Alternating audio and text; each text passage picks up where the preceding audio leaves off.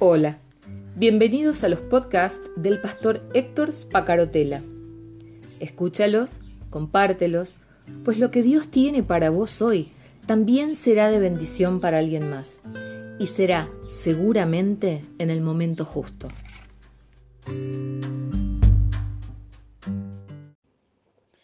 El capítulo 25 del Evangelio de Mateo, desde el versículo 1 al 13, nos trae en palabras de Jesús, en un relato hecho por él que recoge Mateo, sigue estando en letras rojas en mi Biblia.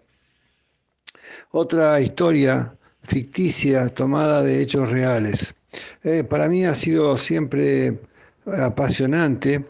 Yo me acuerdo en el año 2008 escribí un artículo que se llama Antorchas.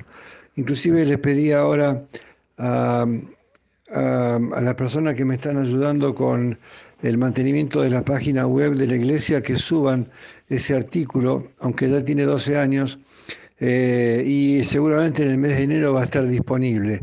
Antorchas, porque tenía que ver no solamente con el relato en sí y con el significado espiritual, sino que yo descubrí en ese momento que eh, entender plenamente esta parábola exigía eh, conocer las costumbres del pueblo de Israel, todo el significado en las tradiciones y en el contexto histórico en el que Jesús habla de, eh, de las diez vírgenes. Y entonces tiene un significado especial el tema de las antorchas, tiene un significado especial eh, el tema, o sea, lo que llaman las lámparas, eh, tiene un significado especial eh, el aceite, el tema de la fiesta de bodas, bueno, un montón de, de hechos que me parece que darían para que pudiéramos también dedicarle bastante tiempo.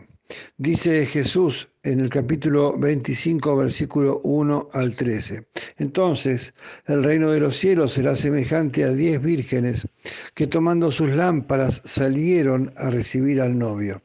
Y cinco de ellas eran insensatas y cinco prudentes, porque las insensatas al tomar sus lámparas no tomaron aceite consigo, pero las prudentes tomaron aceite en frascos junto con sus lámparas.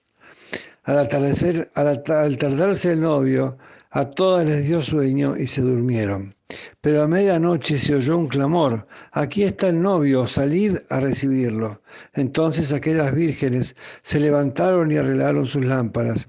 Y las insensatas dijeron a las prudentes, dadnos de vuestro aceite porque nuestras lámparas se apagan. Pero las prudentes respondieron diciendo, no, no sea que no haya suficiente para nosotras y para vosotras. Id más bien a los que venden y comprad para vosotras. Y mientras ellas iban a comprar, vino el novio, y las que estaban preparadas entraron con él al banquete de bodas, y se cerró la puerta. Después vinieron también las otras vírgenes, diciendo, Señor, Señor, ávenos. Pero respondiendo él dijo, en verdad os digo que no os conozco. Y yo te invito a que puedas eh, indagar sobre eh, esta historia relatada por Jesús, que debe verse otra vez, lo pido, debe verse en el contexto histórico de lo que significaba una boda en aquella época, eh, de qué tipo de lámparas estaban hablando, del significado o de la necesidad del aceite. Desde el punto de vista espiritual está bastante claro eh, y esto ha sido muy predicado. Necesitamos estar atentos y preparados. Ninguna de las vírgenes eh, sabía cuándo iba a suceder. No se trata de que las vírgenes eh, previsoras tuvieran noción y, hayan podido percibir las señales, sino se trata de que estaban preparadas para el momento de la venida. Hay, eh, hay señales que se pueden percibir, por supuesto, pero eh, eh, gran parte de la iglesia no estará preparada en el tiempo de su regreso. Eso es lo triste. que está dirigiéndose a las iglesias y que Jesús no va a esperar a que todas estén preparadas. Aquellas que están en condiciones espirituales de recibirlo entrarán con él a las bodas del Cordero. Aquellas que no estén preparadas para su venida quedarán afuera. Eh, eh, eh, a, las vírgenes les tomó por sorpresa la llegada del esposo, igual que a las iglesias les va a tomar por, por sorpresa la llegada de Jesús. Jesús pone énfasis en el requisito de la fidelidad y de la vigilancia hasta que Él regrese. La parábola de las diez vírgenes hace hincapié en la urgente necesidad de perseverancia en la fe y en la preparación espiritual, porque la inminencia de la venida de Jesús eh, puede darse en una fecha completamente imprevisible y se va a dar en una fecha completamente imprevisible. El aceite de la parábola representa la fe verdadera, la justicia y la presencia permanente del Espíritu Santo. Hay otras parábolas que enseñan una lección de perseverancia. Por ejemplo, la del sembrador, la del siervo vigilante de Lucas 12, 35, la del mayordomo en Lucas 12, 42, la del constructor de la torre en eh, Lucas 14, 28 y la de la sal insípida en Lucas 14, 34. En cualquier caso, hay mucho para descubrir y yo te invito a hacerlo. Y incluso si querés, puedo mandarte este estudio que hice hace 12 años sobre esta parábola de las diez vírgenes, eh, o podés esperar al mes de enero a que sea subida como parte de los estudios que periódicamente suben en la página de la iglesia. Eh, ahora hay mucho eh, para indagar, como te digo, hay mucho para descubrir y no todo es como parece.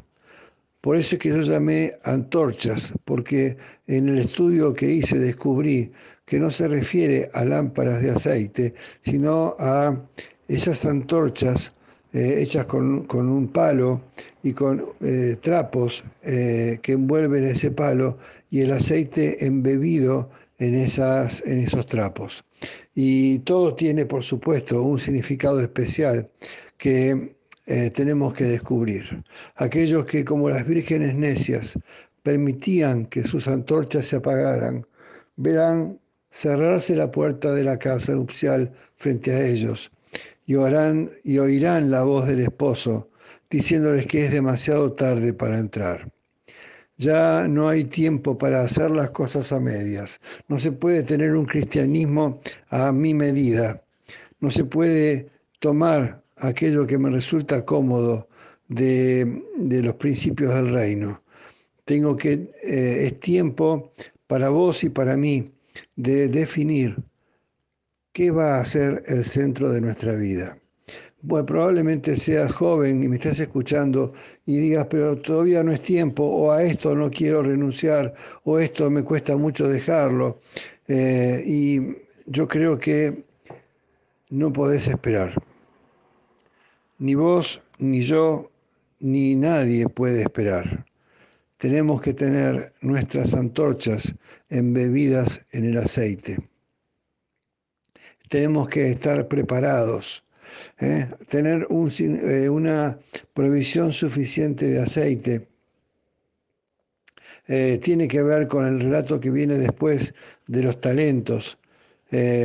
tiene que ver con un montón de cosas que están relatadas y unidas por Mateo en el capítulo 25 de Juan, no por casualidad. Todo tiene un significado que me parece que es necesario que podamos indagarlo. Porque, claro, vos decís, pero esto ya lo conozco de memoria, Héctor. Sin embargo, eh, estas parábolas eh, permiten descubrir cosas que, eh, que, no, que por ahí no tenemos en cuenta. La parábola de los talentos, que viene después de la parábola de las diez vírgenes y que también es muy conocida, nos advierte que eh, el lugar y el servicio del creyente eh, va a depender de la fidelidad de su vida y de su servicio en esta tierra. Los talentos representan nuestras capacidades, nuestro tiempo, nuestros recursos, nuestras oportunidades para servir a Dios y qué hicimos con nuestras oportunidades mientras estamos aquí en la tierra. Dios considera estas cosas como un depósito que el creyente es responsable de administrar de la manera más sabia posible. de una forma o de otra, la parábola de los talentos refiere a la parábola de las diez vírgenes y a la previsión del aceite que tenemos que hacer. Es las, las, em, las, las cosas que tenemos que hacer en este mundo, en esta tierra, en esta vida, para prepararnos para el tiempo que viene por delante, para lo que viene después, para el momento en que podamos darle el abrazo que todos anhelamos a Jesús. Mi nombre es Héctor Spacarotela y grabé este audio desde la ciudad de Río Gallegos. Me despido. Chao, hasta mañana.